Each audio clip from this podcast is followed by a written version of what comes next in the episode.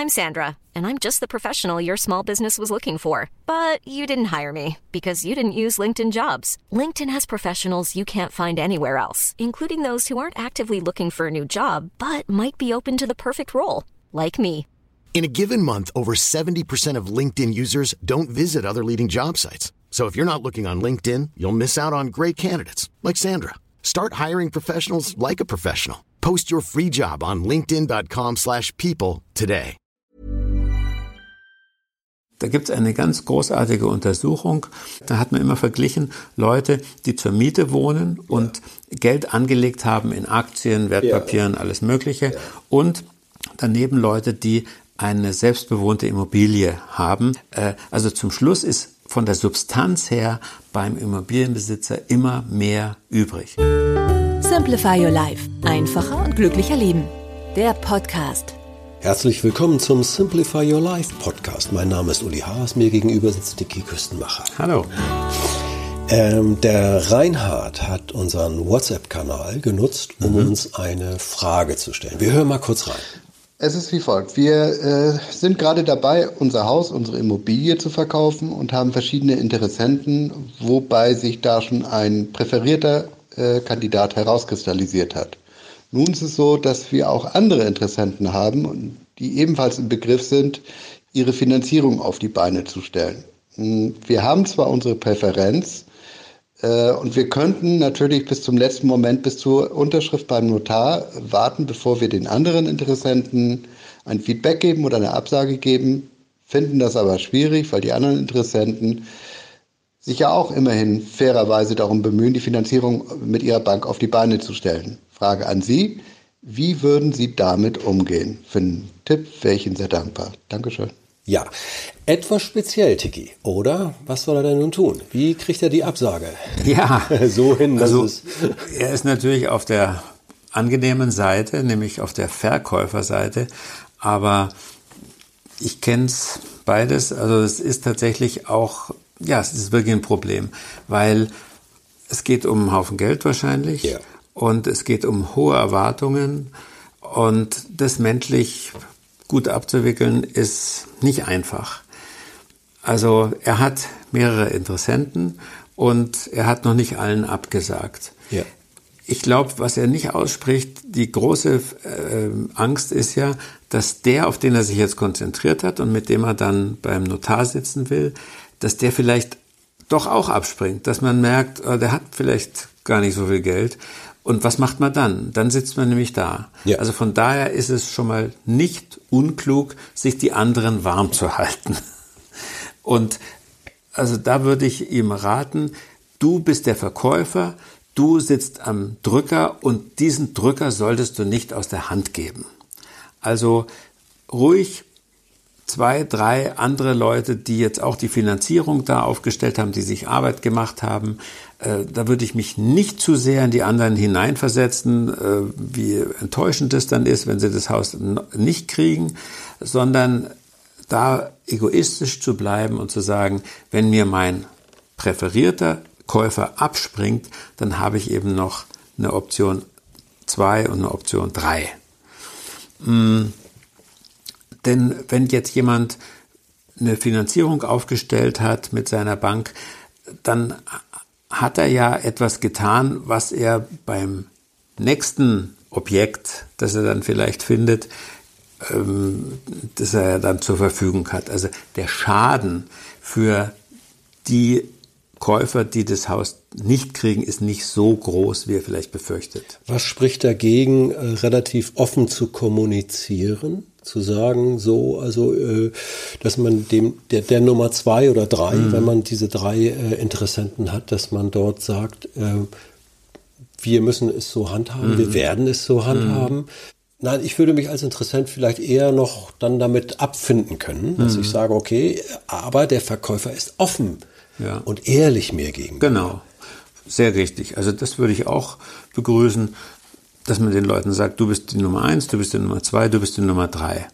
Und mehr brauche ich, braucht man, glaube ich, nicht. Den anderen kann man dann wirklich absagen. Ja. Aber es ist ja tatsächlich, also für Verkäufer ist es Schlaraffenland, weil man halt sehr äh, ja, man, man, man kriegt einen guten Preis und äh, man macht Leute glücklich.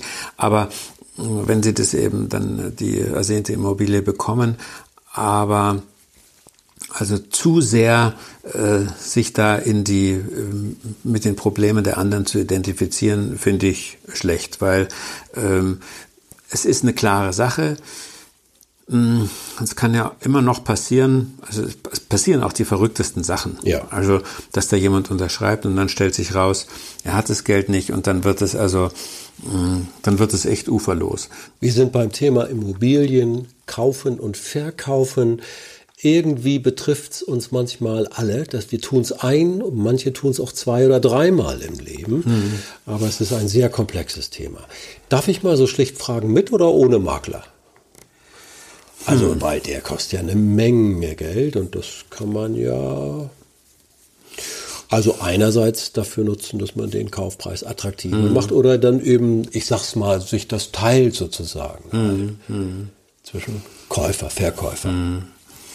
Naja, ich kenne beides. Wir haben einmal eine Immobilie ohne Makler verkauft. Wir haben ein Exposé erstellt, wobei wir gemerkt haben, meine Frau und ich, wir können das gut. Mhm. Wir können unser Haus schön fotografieren, wir können darüber schreiben, wir können ein sehr schönes Exposé machen.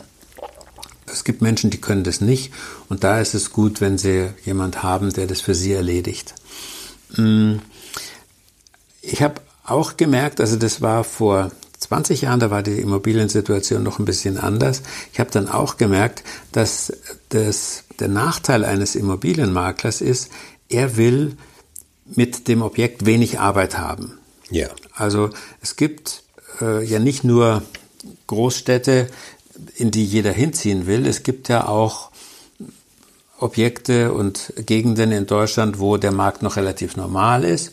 Und da ist schon die Gefahr, dass der, man einen Makler bemüht, dass der Makler kommt und sagt, na, das Ding ist ja gar nicht 300.000 äh, Euro wert. Ähm, ich würde das für 250.000 anbieten, weil er es dann sofort losbekommt. Wenn es für 300.000 anbietet, dann bekommt er es auch los, aber es dauert vielleicht ein bisschen länger. Und da ist also der Makler ein doppelter Nachteil. Erstens schwätzt er den Preis runter, er drückt runter und er kostet natürlich auch noch Provisionen. Also der Tipp generell, wenn ich ans äh, Verkaufen gehe, ohne Makler, man muss schon sicher sein im Präsentieren der ganzen Angelegenheit.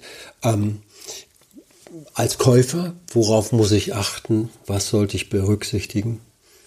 Also ich mache es jetzt einfach mal ganz persönlich. Wir haben mhm. hier ein Haus gekauft, was sehr, sehr renovierungsbedürftig war. Ja. Und wir hatten dann auch nur die Möglichkeit, in das Haus einzuziehen und es zu renovieren, während wir da drin gewohnt haben, weil wir brauchten das Geld vom Verkauf des anderen. Ja. Mm, also das klassische ist, Situation. Klassische Situation gibt es häufig. Und da habe ich gemerkt, für so eine Situation muss man als Paar super zusammenhalten. Man muss dieses Objekt wollen. Man muss sich auf dieses Abenteuer einlassen. Es war wirklich anstrengend. Es war oft, also, ähm, ist, also ich habe Bilder, Fotos von mir aus der Zeit und ich habe, glaube ich, davor und danach nie wieder so schlecht ausgeschaut wie in dieser Phase. Okay. Mm, aber es ist für eine Partnerschaft ein, eine, eine ganz tolle Energiespritze. Also meine Frau hat dann oft gesagt, ich komme komm mir vor wie so eine Siedlerin, die so ähm, jetzt auf dem Brachland hier diese Hütte äh, aufstellt. Und äh, das ist, war einfach ein tolles Gefühl. Also ein, eine Immobilie kann für eine Ehe, für eine Partnerschaft, kann es eine richtige Bewähr also es ist eine Bewährungsprobe, aber wenn die beiden zusammenhalten, dann äh, kann da auch eine ganz tolle Energie draus entstehen. Also es ist der Nestbau in groß und also ich kann eigentlich einem, einem Paar, was eine Krise hat, nur raten, zieht um. also weil es einfach, äh, das, das bringt nochmal Energie rein. Was muss ich bedenken bei der ganzen Finanzierung? Ich glaube, häufig äh, begegnet man der Situation, dass eben nicht alle Kosten berücksichtigt werden, mhm. die ja sehr umfangreich sind, dass es dann doch irgendwo klemmt, dass unvorhergesehene Geschichten passieren. Äh, Gibt es eine Formel? Ich, ich kenne keine, aber vielleicht gibt es eine Simplify-Formel, dass man sagt, also wenn ne, 10, 15 Prozent immer draufrechnen. Ja, also 15 Prozent ist, glaube ich, das Minimum. Nix, ne? ja. Aber ich glaube, wir Privatleute verhalten uns ähnlich irrational wie zum Beispiel Kommunen. Mhm. Also mh, wenn ein großes Projekt geplant wird, dann ahnen alle, das wird wahrscheinlich teurer, als wir es gemacht haben, ja. als wir es geplant haben. Und also ich weiß die Elbphilharmonie, ich weiß nicht, wie viel mehr die dann gekostet hat zum Schluss. Ich weiß es, die Oper von Sydney, da weiß ich die Zahl, die hat 22 Mal so viel gekostet, wie der erste Kostenvoranschlag das kommt war. aber mit der Elfi ähnlich hin. Ehrlich. Nicht? Aber hinterher haben sich alle gefreut. Genau, das ist gut, dass Sie sagen, weil das ist nämlich das Wunder an einer Immobilie. Sonst, glaube ich, gäbe es überhaupt gar keine so großartigen Häuser, äh, ja. wenn, wenn das, dieses psychologische Phänomen nicht funktionieren würde. Wir lassen uns auf etwas ein und wir sind bereit, für dieses Haus, für diese Wohnung sehr viel auch von, von uns zu geben. Wir opfern uns dafür auf. Und da gibt es eine ganz großartige Untersuchung der Sparkassen über eine lange Zeit, da hat man immer verglichen, Leute, die zur Miete wohnen und ja. Geld angelegt haben in Aktien, Wertpapieren, ja. alles Mögliche. Ja. Und daneben Leute, die eine selbstbewohnte Immobilie haben ja. und da alles Geld reingesteckt haben. Ja. Nach 20, 30 Jahren sind die Immobilienbesitzer immer besser dran, weil die haben mal auf den Urlaub verzichtet oder haben sich da eingeschränkt oder haben da jemand angezapft nur damit dieses Haus bestehen bleibt und damit das Geld da reingesteckt wird. Wer zur Miete wohnt und Aktienpakete hat und so weiter, der sagt sich, ach, jetzt haben wir doch da ein bisschen Gewinn gemacht, jetzt können wir mal in Urlaub fahren. Äh, also zum Schluss ist von der Substanz her beim Immobilienbesitzer immer mehr übrig. Und die Hamburger haben ihre Elbphilharmonie, die äh, Bürger von Sydney haben ihre Oper. Die hätten sie nicht, wenn es dieses psychologische Modell nicht gäbe, dass wir für eine Immobilie sehr, sehr bereit sind, uns aufzuopfern.